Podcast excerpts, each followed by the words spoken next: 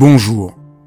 Dans ces podcasts, j'invite des penseurs, des praticiens, des artistes, des femmes et des hommes dont le travail m'inspire, que j'aime et qui m'aident à vivre. Et j'ai eu envie de partager mes enthousiasmes avec vous. Dialogue parce que je crois à la vertu de l'écoute et au bonheur du partage. Dialogue parce qu'en un temps où tout devient un peu trop formaté et lyophilisé, j'ai voulu prendre le temps d'écouter des personnes qui ont consacré leur vie à penser, à créer, à faire. Dialogue pour permettre à mes invités de déployer leur engagement et leur conviction sans que leurs paroles soient coupées en petits morceaux. Dialogue pour pouvoir être transformé en les écoutant, transformé par une parole vraie. Aujourd'hui, nous rencontrons Sébastien Boller pour son dernier livre Où est le sens? Bonjour Sébastien Boller, vous venez de publier Où est le sens? Et peut-être la première question que j'avais envie de vous poser, c'est quoi le sens? Le sens, de la façon la plus simple possible qu'on peut le définir, c'est euh, c'est où on va. C'est se projeter dans un futur et faire le lien entre ce qu'on fait maintenant et ce qu'on peut attendre comme résultat de notre action maintenant. Ce qui, ressort vraiment de l'analyse du cerveau, c'est que c'est, la construction d'une temporalité, cohérente et logique. Le lien entre le maintenant et le futur. Et également, euh, il y a une notion très importante qui est la cohérence entre interne, entre les valeurs auxquelles on croit et les actes euh, qu'on pratique tous les jours. Donc c'est très important dans le sens, c'est la continuité dans le temps et la, cohérence interne. C'est difficile de le définir, c'est un terme euh, qui a énormément de définitions possibles, mais c'est intéressant de le définir aussi par la négative. C'est très facile de voir ce qui est le contraire du sens, c'est c'est l'absurde, c'est euh, le chaos, c'est le désordre. Ça, permet de d'adjoindre d'autres euh, concepts au sens lui-même, qui est bah, l'ordre, euh, la cohérence, la stabilité, la permanence, euh, la continuité. C'est, toujours très difficile de répondre à cette question. Mais de plus en plus, euh, le désir de sens qui nous habite, je dirais que c'est notre désir de savoir où on va, d'où on vient et pourquoi on fait ce qu'on fait. Qu'est-ce que nous disent les neurosciences sur cette question euh, du sens, qui est d'abord une question euh, qui a été euh, prise en charge par la philosophie. Est-ce que y a, qu'est-ce que nous disent les, neurosciences et la compréhension qu'on a du cerveau? Alors les neurosciences, et c'est là que j'ai décidé d'en, faire un livre, c'est que depuis, on va dire, une dizaine d'années, s'est constitué un, courant d'études qui s'appelle les neurosciences existentielles et qui s'est attaqué aux questions du sens de l'existence, de la finitude, euh, de la place de l'homme par rapport à l'univers, ces grandes questions existentielles, en essayant de savoir comment notre cerveau réagit face à ces grandes questions.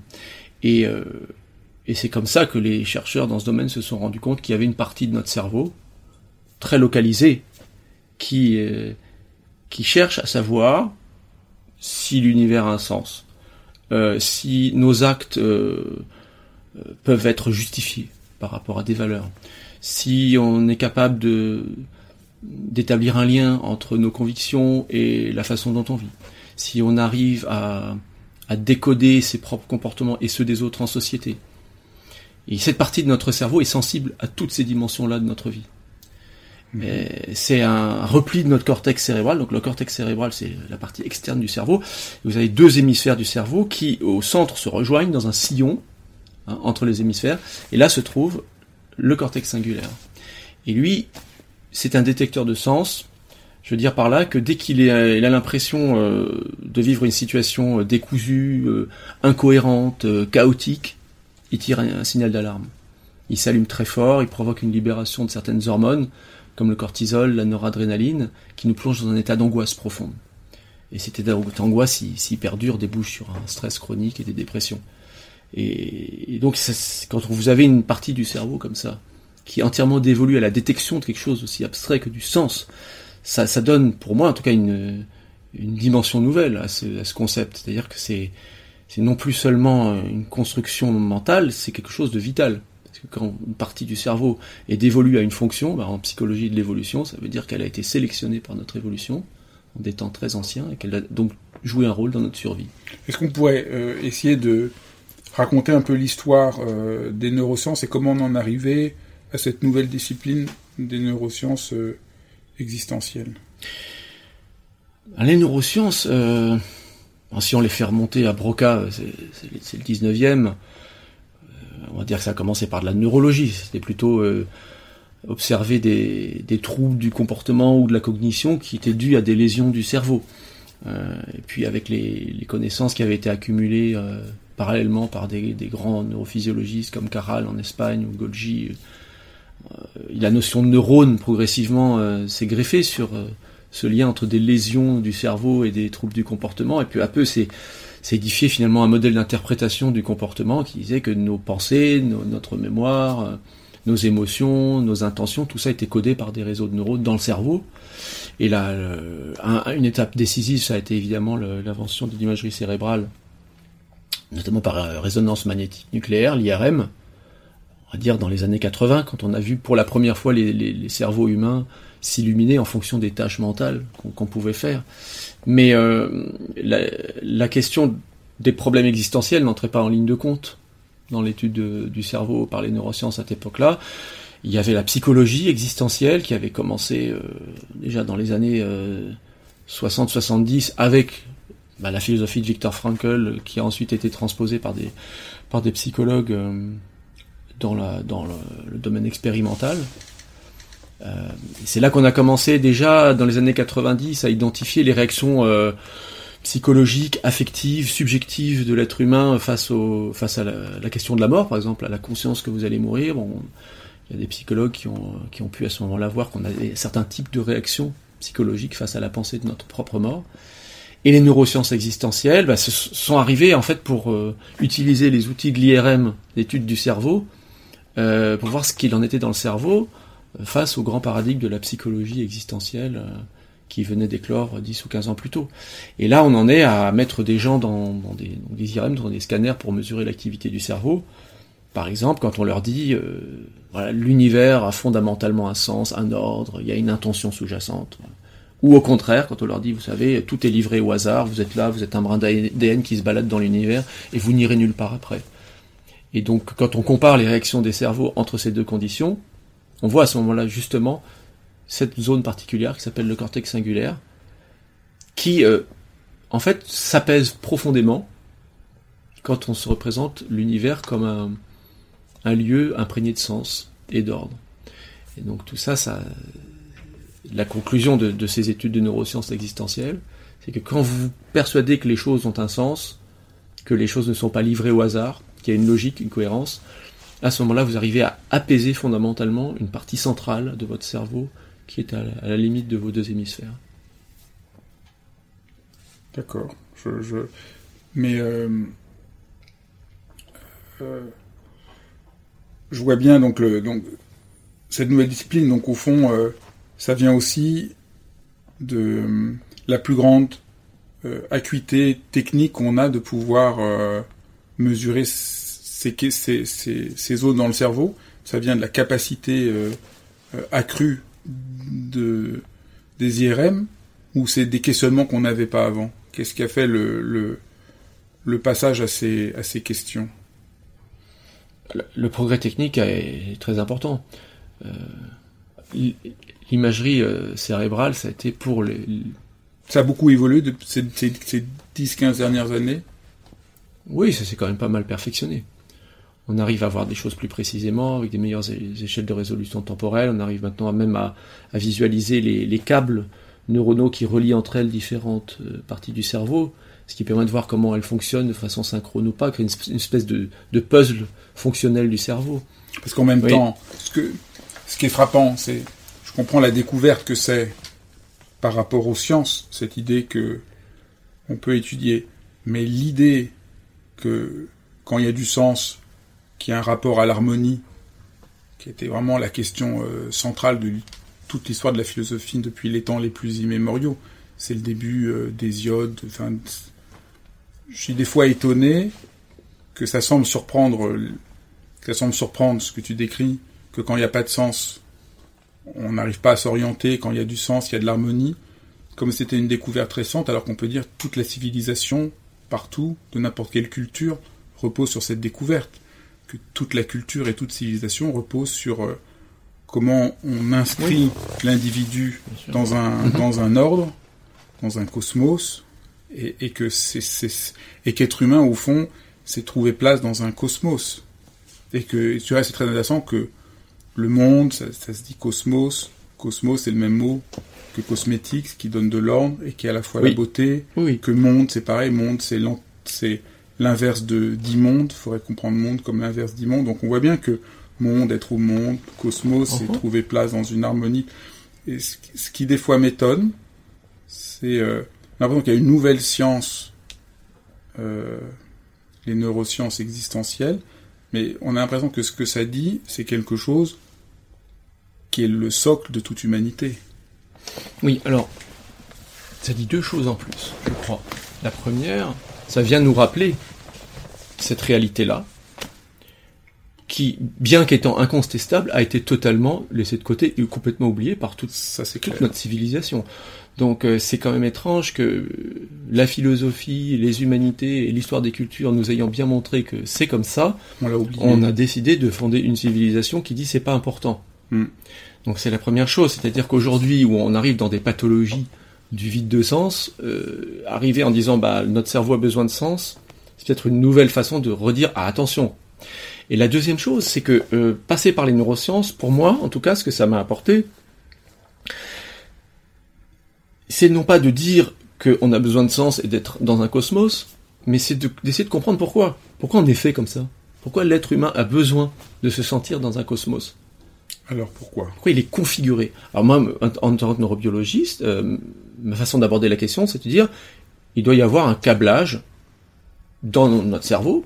Ce qui fait la différence entre Homo sapiens et beaucoup d'espèces animales, c'est la forme de son cerveau, le fonctionnement de son cerveau. Il doit y avoir quelque chose dans ce câblage-là qui s'est configuré. Donc configuré à l'échelle de l'évolution humaine, ça veut dire sur de très longues périodes de temps, parce que les, structures du hardware de notre cerveau, elles sont pas apparues euh, il y a 1000, 2000, ni même 10 000 ans, mais plutôt il y a 200, 300 000 ans, un million d'années. Qu'est-ce qui fait que pendant toutes ces périodes de notre présence sur Terre, être capable de désirer du sens, ça a été un avantage en termes de survie. Parce que c'est ça qui fait qu'une structure cérébrale se constitue et se perpétue c'est quand ça procure un avantage. Et là, le, fait de poser la, question en ces termes, ça pousse donc à chercher en quoi le sens a pu être un avantage vital dans la très longue histoire humaine.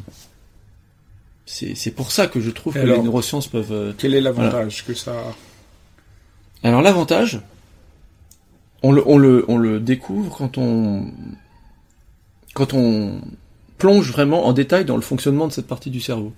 Cortex singulaire antérieur, on voit que la première chose qu'il fait, avant même de parler de cosmos, et il le fait euh, chez vous, chez moi, mais aussi chez un macaque, par exemple, donc si une logique de filiation très très lointaine, euh, c'est de, de, faire des prédictions sur son environnement. Euh, un macaque à qui on donne une cacahuète dans un laboratoire, à côté d'un écran où il y a un triangle rouge, par exemple, il mange la cacahuète, il a du plaisir dans ces circuits très profonds du plaisir, le circuit de la récompense, le fameux striatum, il la dopamine. Mais la fois d'après, s'il entre dans le laboratoire et qu'il voit qu'il y a un triangle rouge, il commence à avoir de la dopamine déjà. C'est-à-dire qu'il y a, de la dopamine qui circule entre son striatum et son cortex singulaire antérieur. C'est-à-dire que le cortex singulaire antérieur lui dit Ah, tu as repéré quelque chose dans ton environnement, ça veut dire qu'il va se passer ça. Donc il fait une prédiction. Si la cacahuète arrive, la prédiction est validée. Ça veut dire que euh, sa grille d'interprétation du réel est juste. Et donc ça, ça lui donne un outil fantastique de survie. On voit quand on faut survivre en milieu naturel, il faut repérer des telles régularités comme ça. Avoir une grille de déchiffrage basique du réel, c'est augmenter ses chances de survie. Alors, si la cacahuète arrive, le petit singe, il est tout content, et le cortex singulaire lui dit tout va bien. Tu peux valider cette grille d'interprétation du réel. Par contre, si l'expérimentateur lui dit non, pas de cacahuète, Là, le petit singe, crise de, crise de stress, pas content du tout, Et le cortex singulaire s'allume, lui dit non, tu croyais qu'il y avait un sens, qu'il y avait un ordre, qu'il y avait quelque chose à, exploiter de la structure du réel, mais non, c'est le hasard. il n'est pas content du tout, grosse crise d'angoisse. Donc il va falloir recréer des nouvelles grilles d'interprétation du réel plus adaptées à la situation, raffiner l'analyse, la, c'est peut-être pas un triangle rouge, peut-être qu'il était à l'envers, je sais pas, mais revoir l'interprétation du monde. Donc cette première fonction du cortex singulaire antérieur, c'est de faire des prédictions, c'est une machine à prédiction, et c'est en ce sens que c'est ce qui nous donne en fait un sens du temps. C'est-à-dire qu'on n'est pas figé dans l'instant, on passe notre temps à faire des projections. C'est la première, c'est le socle en fait, ce que moi j'appelle le sens, parce qu'on va voir qu'en fait, ça permet d'expliquer ensuite d'autres développements du sens à des échelles plus complexes. Parce que ensuite, bon alors là on comprend pourquoi c'est un avantage en termes de survie. Bon, c'est cette brique élémentaire du sens. Ensuite, euh, les macaques restent pas dans l'échelle du vivant des macaques éternellement. À un moment, il y a, il y a des Homo erectus qui arrivent, l'être humain commence à se développer, et dans des groupes euh, de quelques dizaines d'individus, qui survivent en coopérant par rapport à d'autres espèces animales, d'autres espèces de prédateurs. On n'a pas des, dents de lion, on court pas aussi vite qu'un guépard, euh, on résiste moins bien au froid qu'un ours, donc il faut coopérer. Et, là, dans les, groupes humains qui coopèrent, euh, ça on peut le voir expérimentalement aussi, ce qui permet aux humains de coopérer, c'est de faire des prédictions aussi, mais non pas seulement sur l'environnement naturel, mais sur le comportement des autres. C'est ça qui permet de se coordonner.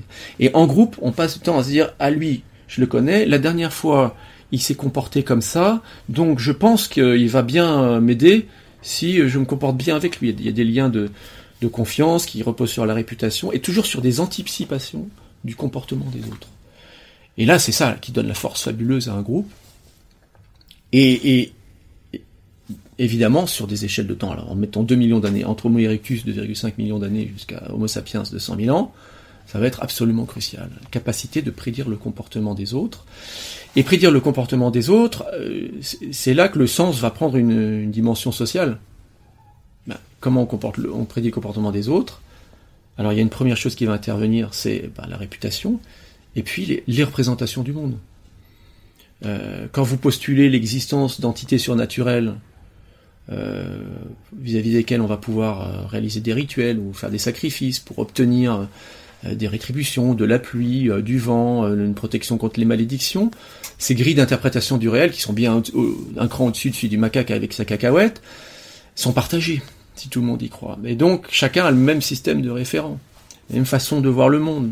Il croit les mêmes choses, donc il va adopter le même type de comportement, notamment dans les rituels synchrones, sociétés premières, et puis ensuite dans les, les, grandes villes du néolithique, où les rituels se, se répandent et où il va devenir de plus en plus possible de savoir que les autres, finalement, euh, se reposent sur les mêmes valeurs fondamentales quand ils agissent, et que donc leurs comportements sont pas totalement chaotiques, ils vont obéir à certains commandements, ils vont euh, respecter certains interdits. Donc c'est une capacité de prédiction de l'autre qui diminue euh, le chaos social, l'entropie, le désordre social. Et là encore, c'est essentiel pour un être comme Homo, sapiens pour survivre. Donc il y a comme ça des étages du sens où on comprend aussi bien chez les formes de primates les plus primitives jusqu'aux premières cités antiques que c'est un avantage pour faire tenir, pour faire tenir les gens simplement. Et, et l'humain peut pas vivre s'il tient pas ensemble avec les autres. Donc là, je pense qu'on voit bien ce que c'est le sens. Là, on voit bien le sens à la fois trouver place dans le monde, trouver un ordre, le rapport au cosmos. C'est à la fois la capacité de prédiction. La prédiction, ça nous met en rapport a une dimension sociale. Donc là, je trouve qu'on commence à bien voir. Maintenant, je crois que la force de ton travail et de ton livre, c'est de confronter cette compréhension de l'être humain à ce qui se passe dans nos sociétés aujourd'hui. C'est ça qui va permettre de comprendre. Et peut-être on pourrait alors donc décrire, dire un peu euh, ce qui se passe de...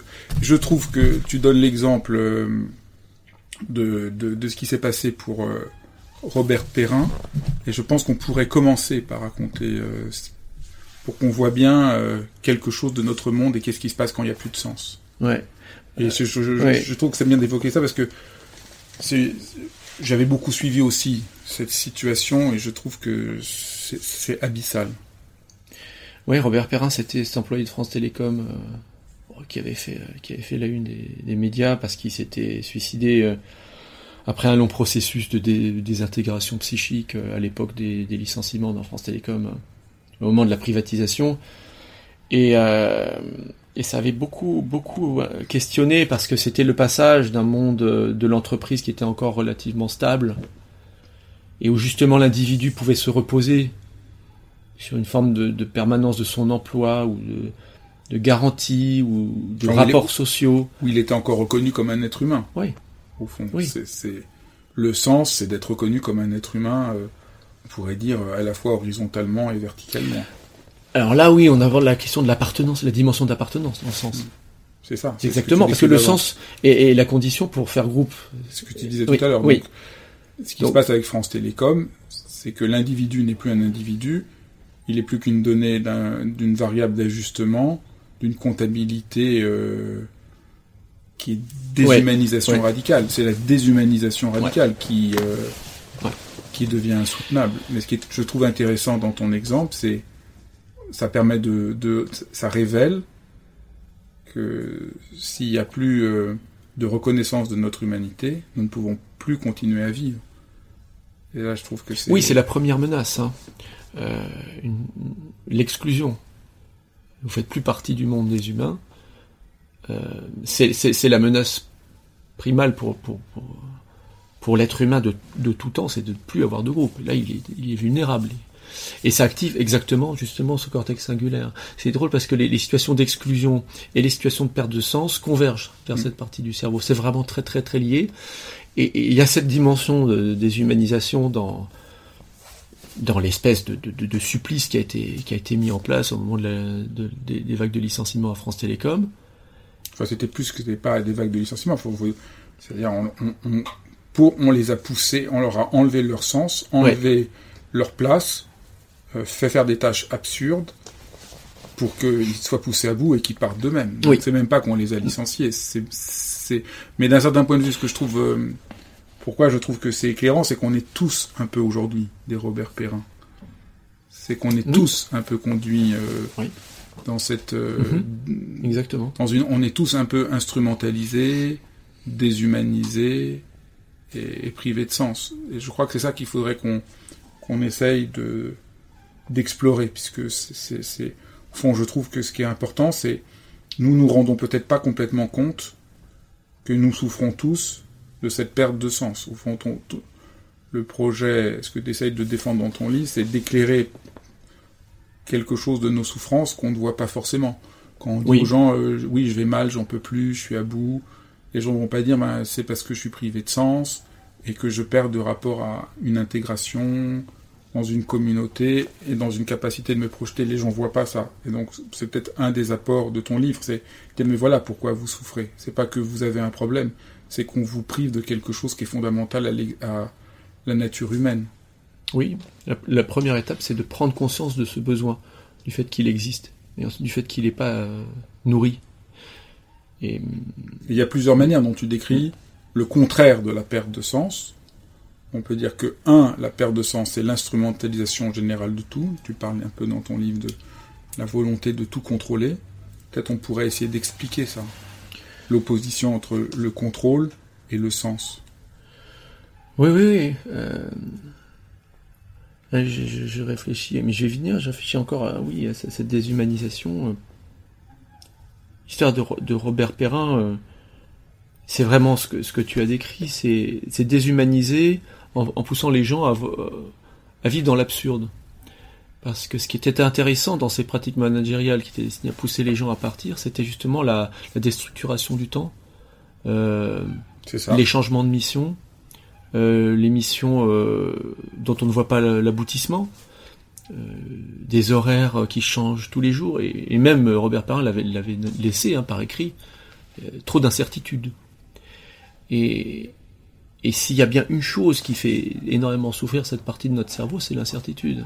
Notre cortex singulaire veut justement pouvoir se fier, à faire des prédictions et voir si elles sont réalisées, se projeter dans son avenir, avoir une continuité. L'incertitude, c'est le contraire. Et, nous vivons dans un monde qui, qui sécrète de plus en plus d'incertitudes. Moi, je parle beaucoup dans mon, dans mon dernier livre de, de, de l'expression euh, sortir de sa zone de confort, en montrant que ça n'a pas de sens pour l'être humain. euh, on peut sortir de sa zone de confort si on a une cer- un certain confort. Oui. Il y a une dialectique là qui est très profonde entre confort et inconfort, et que ça devient une des phrases hyper angoissantes. Sortez de votre zone de confort. Au fond, c'est le message qu'on dit, mais c'est pas possible de sortir de sa zone de confort si on n'a pas un confort, ce qui recoupe ce que tu dis sur notre cerveau. Nous avons besoin de sécurité, de confort, d'harmonie, d'ordre, de sens. Et l'idée que on serait coupable d'avoir ce besoin-là, si, euh, avec ce que tu dis, c'est nier au fond même la nature de notre cerveau, la nature de la biologie, la nature de l'évolution humaine. Et là, d'un certain point de vue, on est victime de cette violence qui fait qu'on est encore plus coupable. Mhm. on, a besoin de sécurité et on nous renvoie qu'on ne sait pas s'adapter. Oui, oui, oui. Et en fait, c'est pas qu'on ne sait pas mhm. s'adapter. Et le fait que cette phrase est présentée comme quelque chose de légitime, ça reflète quelque chose de très très angoissant, je trouve. C'est comme si on se disait, euh, ce monde n'est plus pour l'humain. C'est ça. Quand vous dites sortez de votre zone de confort, ça veut dire arrêtez d'être humain. C'est ça. Euh, alors, on met derrière confort une connotation négative, euh, l'idée de se laisser, de se reposer sur ses lauriers, de pas vouloir changer ses schémas. Alors évidemment, ce confort-là, personne n'en veut, mais mais c'est pas ça qui se passe quand on dit sortir de sa zone de confort, ça veut dire ne vous reposez plus pour rien, soyez apte à changer de service quand on vous le dit, euh, acceptez de perdre vos savoir-faire euh, de façon arbitraire quand vous commencez à maîtriser une technique, on vous change pour que vous ayez plus prise sur votre outil de travail. C'est des choses qui se passent hein, dans, dans, dans, les milieux de l'industrie. Dès que vous avez des gens qui commencent à maîtriser vraiment l'outil de travail, on a peur qu'ensuite ils fassent grève n'importe quoi. Donc sortez de votre zone de confort, on vous change de, de poste, on vous change. de... dire on vous déshumanise. Sortez de vos zones de confort. Évidemment, il ne s'agit pas d'enfermer l'être humain. Ça qu'il y, a une, ça qu'il y a une sorte de dialectique nécessaire. Il y a, à partir du moment où j'ai une certaine, un certain confort et sécurité, je peux partir à l'aventure et explorer d'autres mondes. Mais au fond, élargir le sens et élargir mon espace de confort qui sinon va devenir euh, euh flou et mou.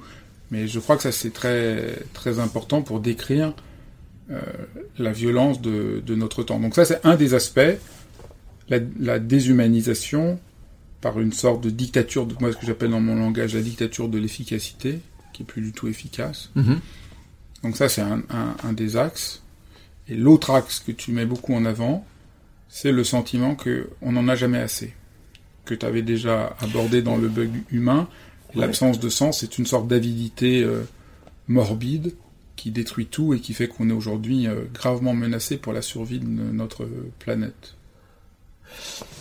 Oui, mais alors là, là, oui, c'est la spirale du, non-sens, qui est une sorte d'effet secondaire en fait du choix de civilisation qui a été fait quand on a tout misé sur la technique pour euh, satisfaire notre besoin primitif de confort, de plaisir. Euh, l'outil technique était fantastique quand il est arrivé dans les foyers, euh, parce que fondamentalement notre cerveau veut contrôler son environnement. Il a contrôlé son environnement par le collectif et par le sens pendant 99% de notre présence sur Terre. Quand la technique arrive, d'un seul coup euh, se présente la, tentation de contrôler l'environnement juste en appuyant sur des boutons, en manipulant des appareils, en cliquant sur, euh, sur une souris pour commander des sushis, en se commandant une voiture, en un vol pour euh, l'autre bout du monde, simplement dans son siège grâce au miracle de la technique. Alors, au début, évidemment, notre cortex singulaire est très content puisqu'il est dans le contrôle. C'est ça qu'il veut au départ. Mais l'appareil euh, techno-industriel a cette caractéristique-là euh, qu'il accélère. Que euh, pour maintenir la consommation en croissance, il faut produire plus vite, il faut consommer plus, il faut de la concurrence. La concurrence appelle la surproduction, la publicité appelle la surconsommation, et tout va toujours trop vite. Et toujours va, tout va toujours de plus en plus vite. Et donc un monde qui au départ était fait pour nous donner plus de contrôle nous échappe on se retrouve à ne pas savoir à quoi va ressembler le monde de demain. Si un emploi va être, euh, un CDD va être renouvelé ou pas. Si en famille on va pouvoir rester, maintenir l'unité avec son conjoint, avec ses enfants. La, charge mentale, qui est une pathologie de l'accélération aussi, euh, nous, nous met en situation de perte de contrôle. Et, c'est donc un effet. c'est paradoxal, puisque le contraire du sens, c'est la volonté de contrôle à tout prix. Et cette volonté de contrôle nous conduit à perdre, à perdre euh, la sécurité. Plus on veut être contrôlé, moins on contrôle. C'est ça un peu le paradoxe de, de que, que, tu décris. C'est ce qui, c'est ce qui, c'est ce qui nous est arrivé. Ouais. Parce qu'au fond, peut-être que le sens et l'harmonie, c'est pas le contrôle. que c'est plus souple, que c'est plus, que c'est plus ample, que le contrôle est beaucoup trop mécanique, que le contrôle est une illusion de sens. Alors, il, y a peut-être ça qui s'est développé secondairement dans le sens. Moi, euh, évolutivement, le sens au départ, c'est le premier contrôle, parce que c'est la lecture du réel. Parce que c'est contrôle, parce que eh, peut-être qu'on but, peut-être qu'il faudrait faire une distinction entre ah. le sens qui me permet d'avoir une certaine, peut-être faudrait dire maîtrise, prise, ou maîtrise. Moi j'aime bien la différence entre maîtrise et contrôle, parce que quand quelqu'un a une vraie maîtrise, un très bon cuisinier, un très bon menuisier, il a un rapport de maîtrise à ce qu'il est. Le contrôle, c'est peut-être euh, un délire. Peut-être que pour l'être humain, le contrôle, peut-être que ça va m'être comprendre, parce que y a, au fond, tu décris quand même bien cette volonté de contrôle à tout prix. Elle est déshumanisante, elle n'a plus aucun sens. C'est plus le, c'est le logiciel total dont tu parles aussi. D'accord. Faisons cette distinction-là. Oui, oui, je suis d'accord. Ce sera fécond de faire ça. Euh, voilà, donc euh, on, peut, on peut dire que le sens euh, apporte une maîtrise au départ, que ensuite il devient inutile quand cette maîtrise peut être obtenue par des moyens techniques au début de l'ère industrielle, et puis, et puis les rythmes de production, de consommation, et puis la globalisation qui accélère tout aussi par les échanges et par la nécessité d'aller plus vite que le concurrent, fait que ce qui au départ est une maîtrise devient immaîtrisé, et que donc, à ce moment-là, l'angoisse de ne plus maîtriser revient.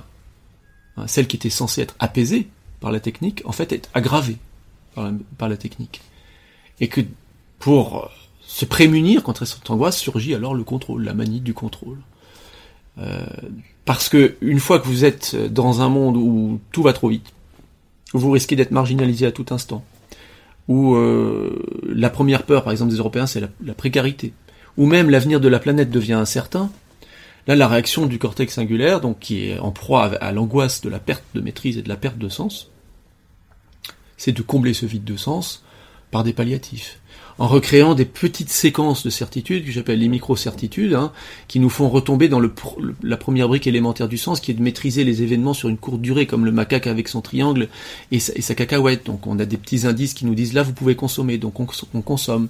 Donc en quelques heures on peut recréer une petite logique sur des petites échelles de temps, et donc on apaise comme ça notre cortex singulaire antérieur par la consommation, qui est devenu le dernier lieu de la maîtrise ou du contrôle. Et malheureusement, ce dernier lieu de la maîtrise euh, est extrêmement énergivore, extrêmement destructeur pour nous, pour euh, à la fois pour l'environnement et pour notre capacité à, réétendre de nouveau le champ de la perception logique des choses et de la grille de lecture du réel. Si elle est comprimée dans des micro-certitudes, le fait de regarder des, des, séries télé parce qu'on sait comment ça va s'enchaîner, ou, d'aller au fast-food parce qu'on a l'habitude du menu, qu'on est habitué à prendre, des genre de choses où on se rassure, même la pornographie rétablit comme ça des, schémas où on est habitué à avoir une, stimulation, une satisfaction en 9 minutes en moyenne, on montrait les études, euh, ou même toutes les addictions, les addictions qui rétablissent en fait euh, le sentiment de contrôler une situation, parce que c'est part d'un manque, on sait comment combler le manque, on comble le manque avec une substance et on est en contrôle quelque part. Et évidemment, tout ça aujourd'hui n'est plus tenable euh, vis-à-vis de nos ressources et vis-à-vis du coût que ça a pour l'environnement. Et non seulement c'est un effondrement du monde, mais c'est un effondrement psychique, puisqu'on écrase notre besoin de sens dans des petits actes consuméristes. Et, le contrôle là-dedans, euh, au sens propre, euh, peut être retrouvé pour tous, hein, même, même pas pour ceux qui sont qui se droguent ou qui, regardent des, vidéos pornographiques euh, ou qui sont habitués des fast-food, tout simplement tous ceux qui manipulent au jour le jour la technologie. La technologie, c'est devenu euh, le mode d'existence au monde parce que c'est ce dans quoi se réfugie notre besoin de sens. Dans sa, dans sa version la plus aliénée, la plus comprimée dans des actes euh, cause-effet, cause-effet. J'appuie sur un bouton, j'obtiens ça. Euh, je vais sur mon site de domotique pour fermer mes, volets euh, chez moi quand je suis au travail, je suis en contrôle. J'ai une petite grille de lecture où je suis le roi, où je réduis l'imprévu. Ce qui est quand même le besoin fondamental de notre cortex singulaire. Mais au lieu de le faire par des visions du monde qu'on partage tous avec beaucoup d'humains, on le fait avec une machine. Et, et donc on, on, on ne se réalise pas comme humain parce qu'on ne fait qu'anesthésier le cortex singulaire antérieur sur des petits actes à temporalité limitée, euh, qui ne rassérénent pas vraiment parce qu'il n'y a pas du tout la dimension cosmique ni collective. Donc on est dans, un sens avili, une ombre de sens, une sorte de sens zombie. Euh, et on s'en rend pas compte. Ça, je trouve c'est intéressant comme idée que, en voulant chercher le sens dans les addictions, dans la technique, dans toutes ces modes de pseudo-contrôle, ce n'est qu'un sens zombie qui nous laisse de plus en plus mal. Donc ça, c'est un aspect central. Et ce que je trouve intéressant, c'est que cette, cette analyse est en rapport aussi à ce qui est en train de se passer au niveau collectif, à la fois social et à la fois écologique. Au fond, c'est la même logique qui est à l'œuvre, aussi bien dans ce que nous faisons pour, pour nous-mêmes, qui nous rend malheureux, de ce que nous sommes en train de faire à la Terre. Oui, je crois qu'il y a un parallèle. Euh, ça, nous, ça, nous rend malheureux. Et, si nous sommes à ce point malheureux et si nous, ne nous réalisons pas comme êtres humains, quel désir pourrions-nous avoir de sauver une planète? Peut-être qu'il faut commencer par nous, guérir comme êtres humains. Donc, dans, euh, dans un premier temps, on a vu ce que c'était le sens dans ces différentes dimensions. Dans un deuxième temps, on a vu ce que c'est la perte de sens et ce que ça entraîne. Et ce dont je voudrais parler dans un troisième temps, c'est euh, qu'est-ce qu'on fait? Qu'est-ce qu'on fait aujourd'hui euh, où euh, tout le monde est très inquiet de l'incapacité de prendre une décision par rapport à l'effondrement écologique, par rapport... Je, crois qu'il faut vraiment qu'on qu'on se rappelle que nous sommes des êtres de temporalité. Moi, l'image qui me vient là, avec euh, ce qui est en train de se passer euh, avec la crise du Covid, euh, c'est que on est comme des, je trouve des mouches prises dans la lumière d'une ampoule. Une mouche qui est devant une ampoule, elle tourne, elle tourne et elle vole de plus en plus près comme ça. Et n'importe quel être humain qui voit ça de loin se dit mais si elle voulait survivre, il suffirait juste qu'elle s'éloigne. Mais elle n'arrive pas à décoller de ce point d'attraction là.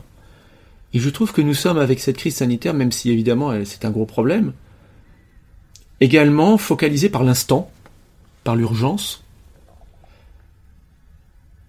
et on ne voit absolument pas euh, tout ce qui est en train de se préparer derrière.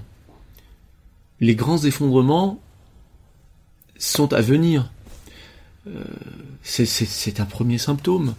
Et, si on n'est pas capable de, d'élargir la focale et de, de, se reprojeter de nouveau dans, quelque chose de plus vaste que l'urgence, c'est-à-dire de redonner sens à nos, à nos actes aujourd'hui en fonction des effets qu'ils auront dans 20 ou 30 ans, euh, on est condamné. Je pense qu'il faut déjà se rappeler ça, essayer de ne plus être comme une mouche devant une ampoule, et puis la deuxième chose, c'est de, voir par rapport à toutes ces agitations qu'il y a euh, sur les séparatismes en France, et puis de façon beaucoup plus globale dans le monde, le grand signe de notre époque, c'est la montée des, nationalismes et des autoritarismes dans le monde entier. C'est un, un fait politique et social universel. Et moi, ce qui m'a frappé dans ces recherches sur le cortex singulaire, c'est de constater que c'est une réaction presque automatique de notre cerveau devant le manque de sens. J'aime bien le. Peut-être tu peux raconter euh, l'étude qui a été faite euh, en Allemagne quand les gens. Euh, on leur demande de choisir une voiture et. Quand ils passent devant un cimetière hmm. Oui, oui, oui. Raconte parce que je trouve que ça permet d'éclairer le. Ça, c'était des études destinées à, évaluer les réactions de l'être humain quand la pensée de la mort se faufile dans son esprit de façon consciente ou non. Euh, parce que l'hypothèse, c'était que tout être humain veut se sentir euh, rassuré par son groupe, par son appartenance à un groupe, et, par euh, sa capacité à, manipuler des codes inhérents à ce groupe quand il se sent menacé de mort, parce que le groupe c'est le garant de la survie depuis l'origine de, l'humanité. Et donc l'hypothèse des chercheurs, c'est de se dire si on, on, instille discrètement la pensée de la mort chez des gens, par exemple chez des Allemands, et euh, ils vont avoir plus tendance ensuite à préférer des voitures allemandes à des voitures japonaises ou des voitures françaises si on leur donne le choix chez un concessionnaire. donc l'expérience consistait à les faire passer devant un, dans la rue en leur disant voilà, on va vous poser quelques questions sur vos préférences en matière de voiture. Et dans un cas, on les faisait passer dans une rue, devant un épicier, n'importe quoi. Et dans l'autre cas, on les faisait passer devant un cimetière, sans forcément attirer leur attention devant, devant les, les, stèles et les, tombes. Et dans le premier cas, ils, bon, ils choisissaient toutes sortes de marques de voitures, de toutes sortes de nationalités, alors que quand ils passaient devant un cimetière, ils choisissaient des voitures allemandes. Je trouve ça incroyable. Comme, euh, et, et ça, ça, mais alors, ça peut paraître anecdotique, mais ça a été fait de la même façon. Euh, avec d'autres façons d'amorcer l'idée de la mort. Par exemple, il y a un protocole expérimental simple, on vous demande de rédiger votre propre éloge funèbre. Bon. Quand vous faites ça, bah, vous vous mettez en situation et vous imaginez comment ça sera. Et forcément, là, vous vous rendez compte que ça va avoir lieu, alors que la plupart du temps, on fait tout ce qui est possible pour ne pas y penser. Mais ce protocole fait qu'on ne peut plus occulter l'idée de la mort. Et une fois que les gens ont fait ça, euh, ça se faisait euh, en Suisse, on leur donnait le choix entre euh, ensuite repartir avec une tablette de chocolat euh, suisse ou autrichien ou belge.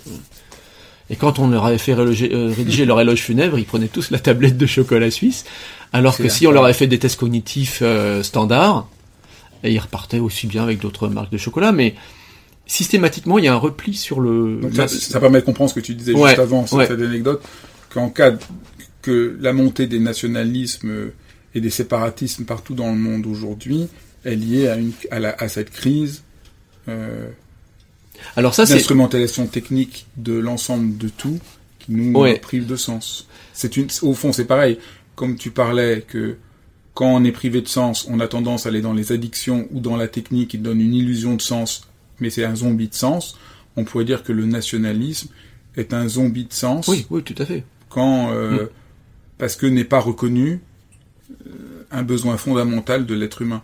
Donc on pourrait dire, si on te suit bien, la lutte contre le, le côté fanatique des nationalismes, il y a des nationalistes qui sont légitimes, mais il y a un nationalisme qui devient fanatique et qui met en menace notre monde. La lutte contre ça, c'est pas essayer de dire aux gens il faut pas faire ça, mais c'est leur, de, leur redonner du sens et un, une forme d'appartenance et de, de, sens et d'appartenance plus profond qui leur fait défaut. C'est essentiel. Euh, Durkheim, il y a plus d'un siècle, euh, parlait de l'anomie euh, quand il voulait décrire l'absence d'ordre social. Et il, il prédisait que l'anomie pouvait pousser les gens vers des solutions extrêmes, des régimes autoritaires très pyramidaux, comme ça, caricaturaux. Il avait, il avait pas fait de neurosciences existentielles, mais, mais aujourd'hui, on, on, voit, notamment grâce à une étude qui a été publiée cette année, euh, sur la base de big data, qui, euh, qui mesure le degré de, en fait de structure sociale, de présence des institutions et de lisibilité en fait des structures de l'État et de la vie sociale dans la vie des gens, qui comparait ça aux intentions de vote nationaliste dans différents pays. Et la corrélation qui est apparue était très très nette, c'est-à-dire que plus les gens avaient le sentiment que les règles du, jeu des institutions, euh, de la protection des individus, du statut des différents acteurs de la vie sociale étaient opaques ou absents, plus ils se reportaient vers du vote nationaliste. Et, ça, on peut se dire, on peut voir ça comme une corrélation, mais quand on connaît en outre d'autres études plus fondamentales sur le fonctionnement du cerveau, qui montrent par exemple que quand on vous montre des motifs de points aléatoires, non, c'est pas ça. Oui, c'est ça. Si vous savez, on vous montre un motif de points aléatoires, euh, il arrive que vous croyez discerner des formes dans le chaos. Okay et on s'aperçoit que cette tendance à voir un ordre là où il n'y en a pas est exacerbée si avant par exemple, on vous a euh, justement décrit une société euh, angoissante où les individus sont tous en concurrence les autres avec les autres, les uns contre les autres, et où vous ne pouvez discerner aucun ordre.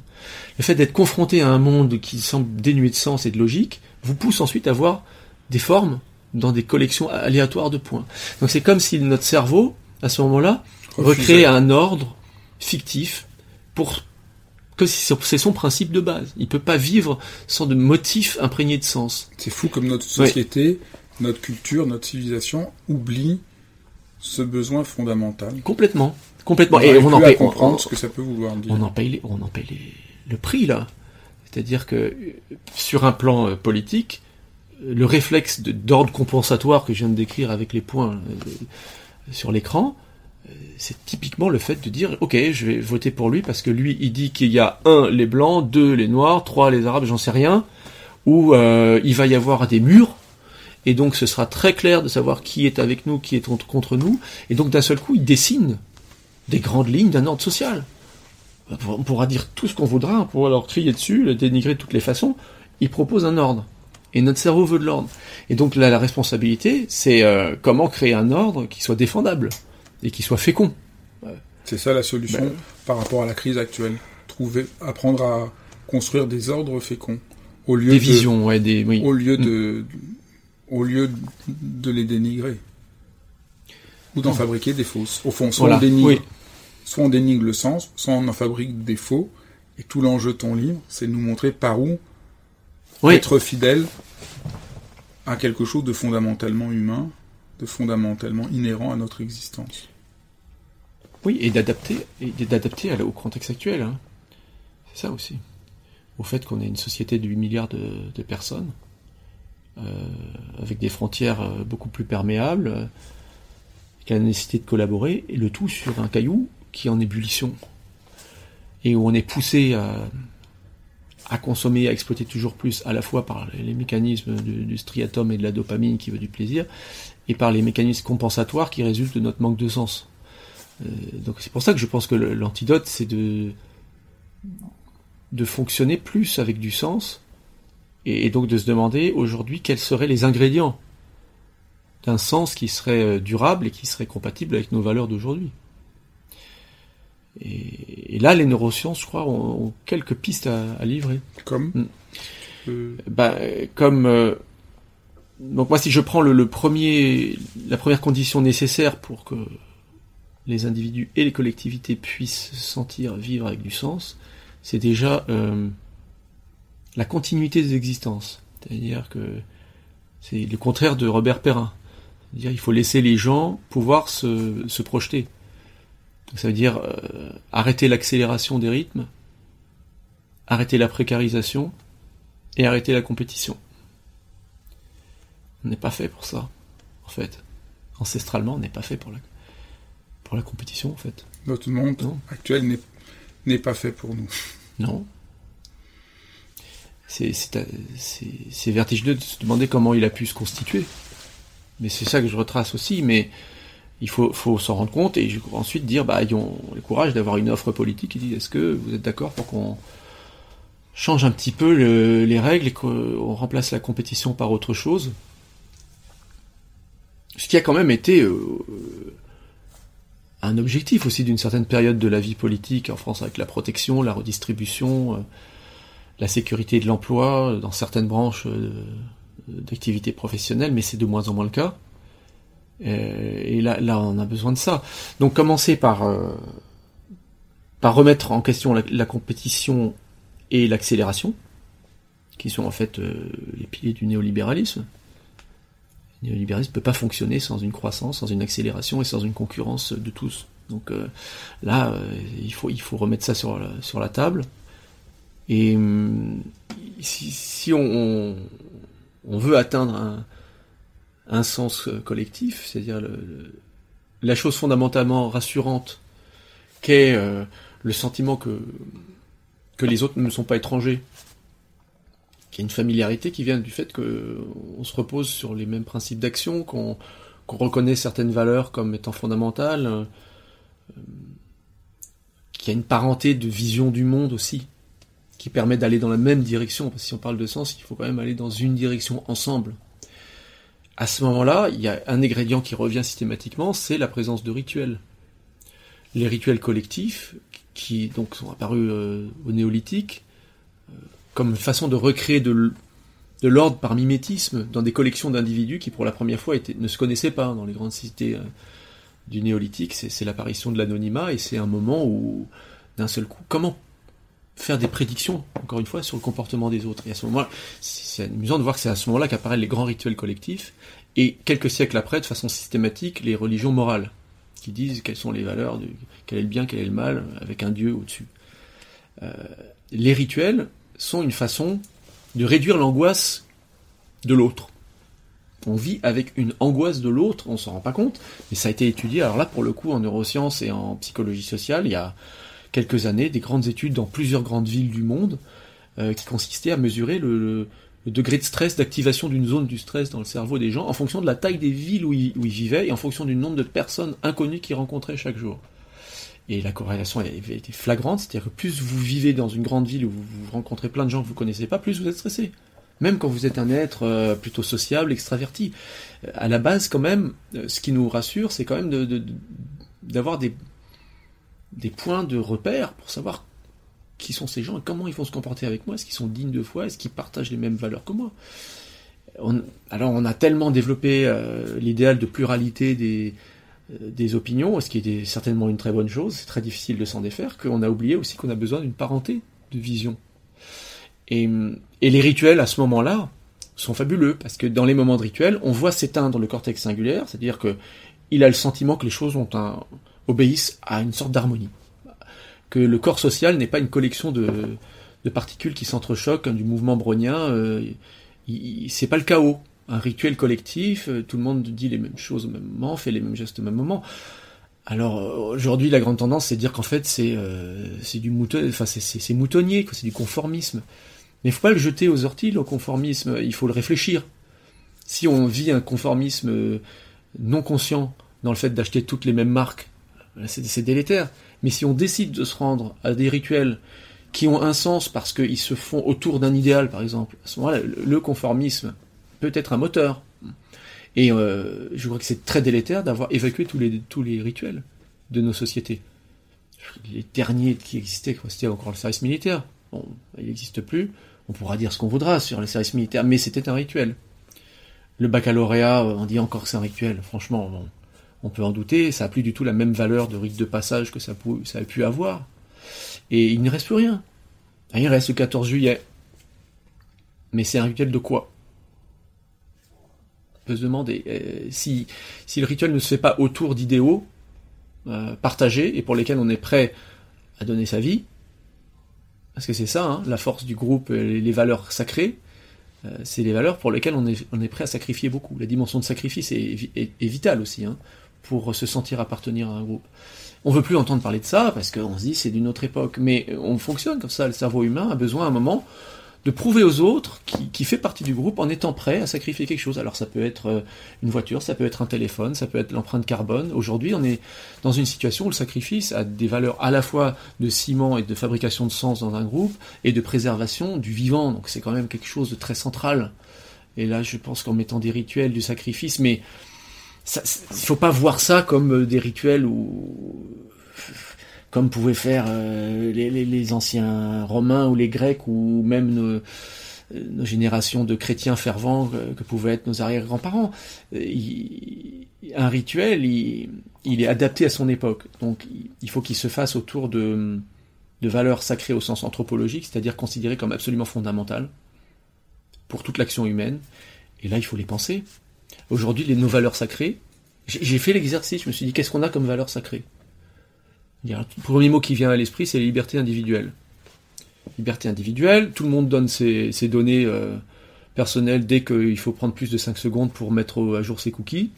Donc euh, on donne la liberté individuelle, on s'en fiche complètement, dès qu'elle coûte en confort. Donc euh, déjà, là où on voit que les gens se battent pour leur liberté individuelle, la dernière fois que je l'ai vu en France, c'était quand ben, on pouvait plus aller dans les bars.